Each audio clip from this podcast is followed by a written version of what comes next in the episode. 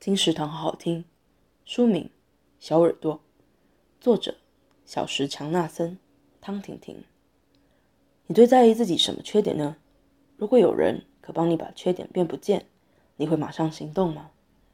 书中主角小兔子有着大小不一的耳朵，它非常非常在意，决定去找远方森林的魔法师实现愿望。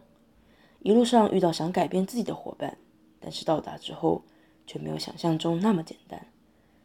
世上没有两片一样的雪花，每一片都独特漂亮。献给每一位独特的大人小孩，遇见最真实的你，接纳最初的自己。小耳朵由天下生活出版，二零二一年四月。金石堂陪你听书聊书。